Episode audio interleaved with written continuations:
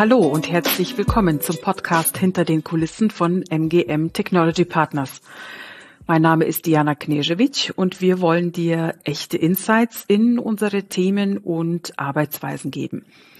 Heute bei mir zu Besuch ist Bastian Körtgen, mit dem ich mich über das Thema Quereinstieg in die IT unterhalte. Bastian, schön, dass du da bist. Stell dich doch einfach mal kurz vor. Ähm, was machst du bei MGM? Hallo Diana, vielen, vielen Dank für die Einladung.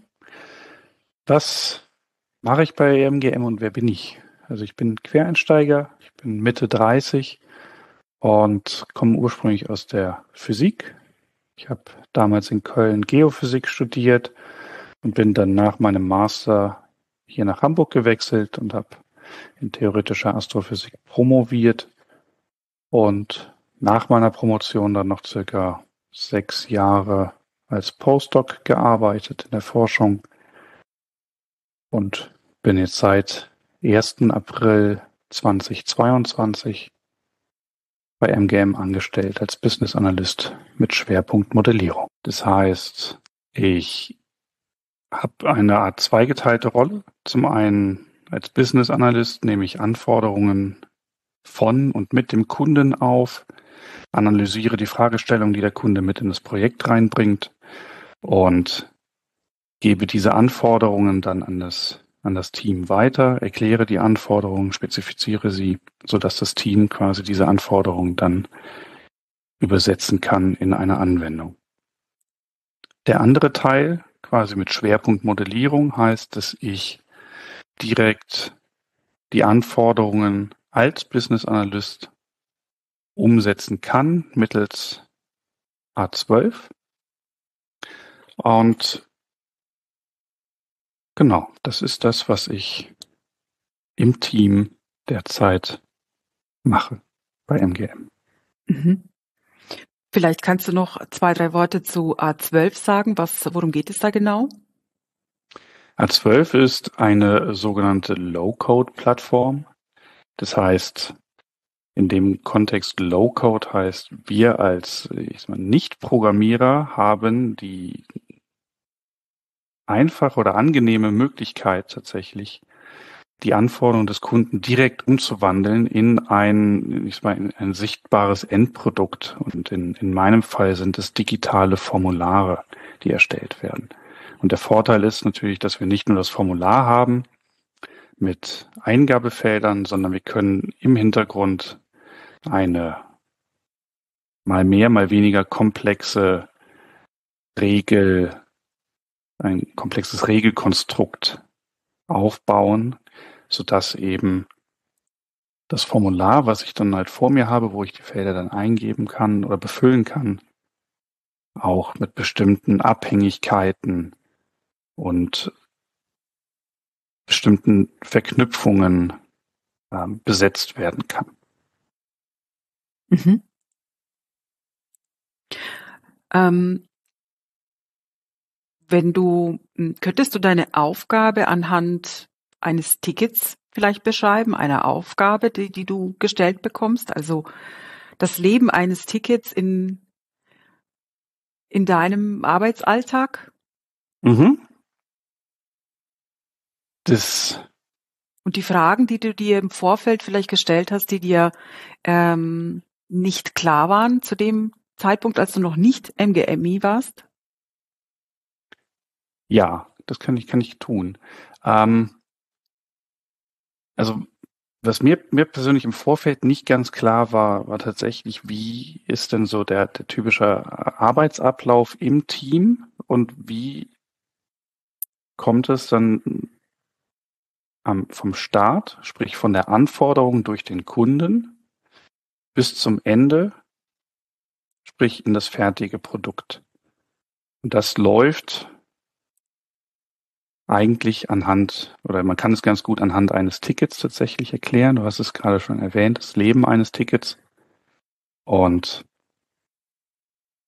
das heißt, der, der Start oder die Geburt, wenn wir mal in dieser, in dieser äh, Metapher bleiben, ist tatsächlich die, die eigentliche Kundenanforderung, die dann mit uns Business Analysten durchgesprochen wird. Sie wird uns mitgegeben quasi ans Team Und das heißt, wir nehmen, nehmen das Ticket mit oder wir erstellen das Ticket mit den Anforderungen, spezifizieren diese Anforderungen und schreiben sie so auf, dass man sie auch quasi im späteren Verlauf noch klar verstehen kann. Sobald wir das Ticket dann geschrieben haben oder erstellt haben, ist es so, dass wir das dann dem Team vorstellen und das wird dann diskutiert mit dem Team. Weitere offene Punkte, offene Fragen werden geklärt, werden mit in das Ticket aufgenommen und dann gibt es eine sogenannte Schätzung.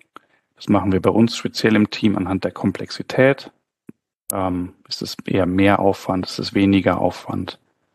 Und nachdem diese Schätzung vonstatten gegangen ist, kann dieses Ticket in den nächsten Arbeitszyklen mit aufgenommen werden und dann von einem der Modellierer, sprich den Leuten, die diese Formulare, die digitalen Formulare erstellen mittels A12, ähm, behandelt werden. Oder äh, je nach Anforderungstyp kann es halt dann auch von einem äh, reinen, ich sag mal, Programmierer oder Entwickler, einem reinen Entwickler dann bearbeitet werden. Und nachdem die Arbeit dann abgeschlossen ist, ist es halt so, dass das Ticket dann fast, fast erwachsen wird und von unserer Qualitätssicherung dann quasi begutachtet wird. Es wird an die Hand genommen, es wird geprüft, sind die Anforderungen korrekt umgesetzt, ergeben sich eventuell dann noch Fehler, die wir im Vorhinein nicht absehen konnten. Und erst wenn das alles geklärt ist, geht es tatsächlich dann wieder zurück zu uns Business Analysten, die dann das erwachsene Ticket, die erwachsene Anforderung dem Kunden vorstellen. Und der Kunde kann dann abschließend sagen, ja, so habe ich mir das vorgestellt oder nein, wir müssen hier eventuell noch was anpassen, das habe ich vielleicht anders gemeint. Mhm.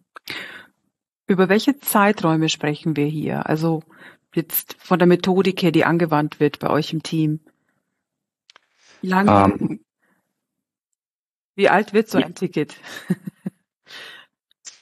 um, ähm, ja, das, das ist tatsächlich, also bei uns im Team ist es unterschiedlich. Idealerweise sind es, sprechen wir hier von, von einem Sprint. Und das, äh, das Stichwort Sprint äh, zeigt im Endeffekt schon, dass wir agil arbeiten. Also wir nutzen Scrum als Methodik.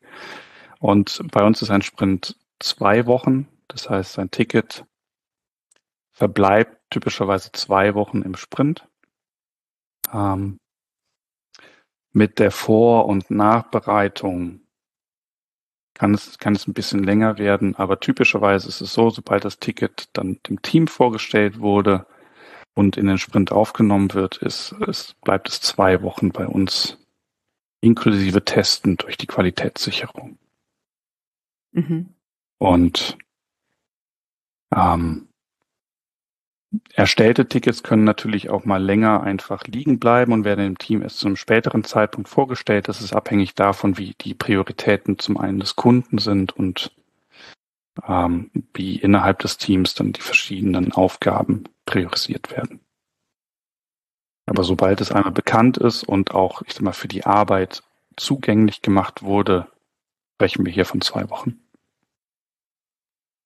Du hast jetzt auch ein paar Rollen genannt äh, in Zusammenhang mit so einem Ticket, also ähm, Qualitätssicherung, die Programmierer. Ähm, mhm.